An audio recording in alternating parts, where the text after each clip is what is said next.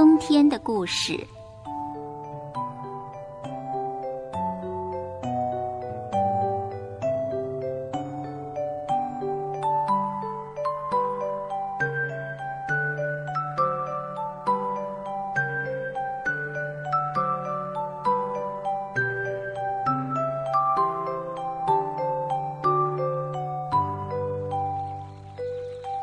妮妮终于回到她出生的池塘，她有点陌生的站在池塘旁边，呱呱呱的叫了几声，一只大鲤鱼立刻从水底钻出来。妮妮，啊，你是小青蛙妮妮？你，你是？我是琪琪啊，你忘了我这个好朋友了吗？琪琪，哇，你变成这么大的鲤鱼，害我认不出来了。妮妮真没想到，第一个出来迎接他回家的是他的好朋友琪琪，真是太高兴了。他扑通一声跳进水里，才发现他的兄弟姐妹们也都长成一只只漂亮的大青蛙了。一家人见了面，兴奋地呱呱呱的大叫。这夜，达达森林的池塘好热闹啊！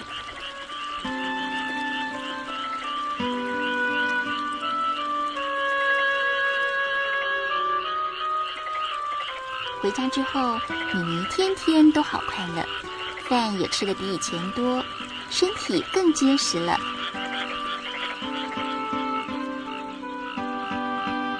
最近几天，妮妮发现池塘旁边的邻居们都变得好忙。住在大榕树根下面洞穴里的小蚂蚁，整个家族每天进进出出，不知道在忙什么呢。这一天，妮妮正在草丛里抓蚊子吃午餐，她发现松鼠阿迪一直忙着捡地上的坚果，然后搬回他的树洞里。妮妮好奇地问松鼠：“阿迪，你最近的食量好像越来越大了呀？”“哦，是吗？没有啊。”“可是我发现你拼命吃，还不停地搬食物回家，是不是准备留着晚上当宵夜吃啊？”“哦。”你说的是这个，我不是准备宵夜，那些都是留着冬天吃的。松鼠阿迪一面和妮妮说话，一面又捡了几个硬果子放在怀里。妮妮一点也不明白阿迪的话，她继续的追问：“现在吃饱了就好了嘛，冬天的食物等那个时候再找就有了啊，为什么要这么麻烦呢？”哎，这你就不懂了。冬天的天气冷得不得了，谁也懒得出门找东西吃。反正现在森林里的食物很多，一下子也吃不完。如果现在先存一些在家里，到了天气很冷的时候，我不必出门，就可以窝在家里，舒舒服服地吃这些东西了。哦，我懂了，这真是个好主意。妮妮很佩服松鼠阿迪。他现在终于明白，蚂蚁一家人原来也是忙着准备冬天的食物。阿迪又捡了一堆果子，向妮妮说：“我不跟你多说了，今天呢，得多捡一些果子，冬天马上就要到了。”松鼠说完，一溜烟的跑回高高的树洞里去了，留下小青蛙妮妮一个人站在那儿想这个问题。这时候，太阳先生正好低下头来整理他的稀疏的光芒，发现妮妮还在那儿发呆。哎，妮妮呀，你在想什么啊？太阳先生，我我在想，我是不是也该搬些蚊子、苍蝇回家去呢？哦，你为什么有这个想法呢？因为冬天到了。我躲在家里才会有东西吃啊！哦，你呀，只要现在每天吃得饱饱的，尽量把自己吃胖一点。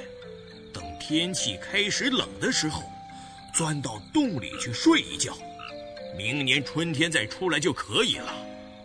睡觉是不必吃东西的。太阳先生一面说，一面露出温暖的笑脸。森林里的小动物们一个个都从家里跑出来晒一晒这冬天里难得一见的阳光。啪啪啪一群鸟儿从达达森林的上空飞过森林里的动物们都抬起头来看着这群从远方来的朋友。这时候米妮发现池塘里多了几只从来没有见过的小水鸭她好奇地向它们打招呼。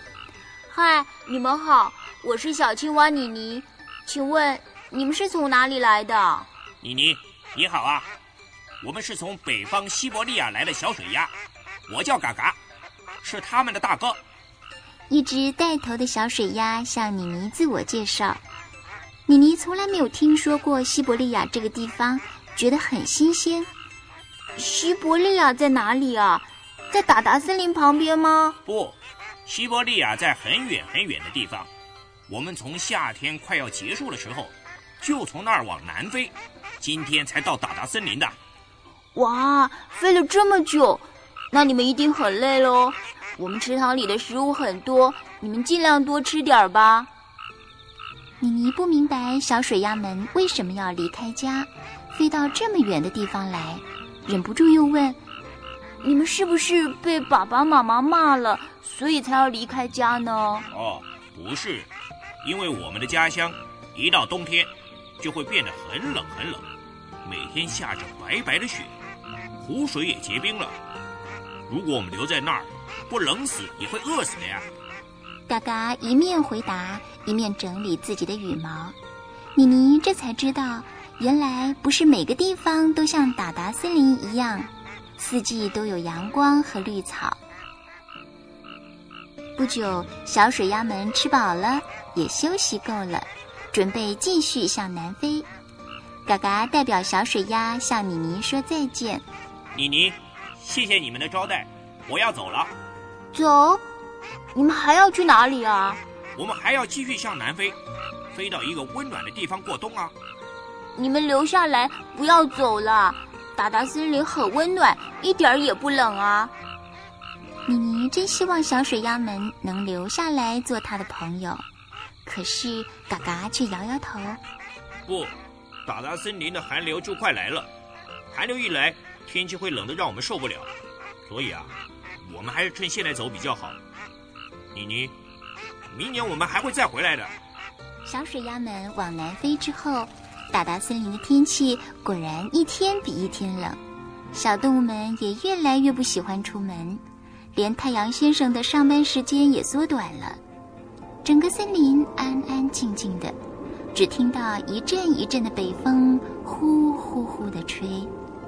妮妮在池塘旁边找到一个安全的泥巴洞，把它布置成舒舒服服的窝，准备在里面好好的睡个觉。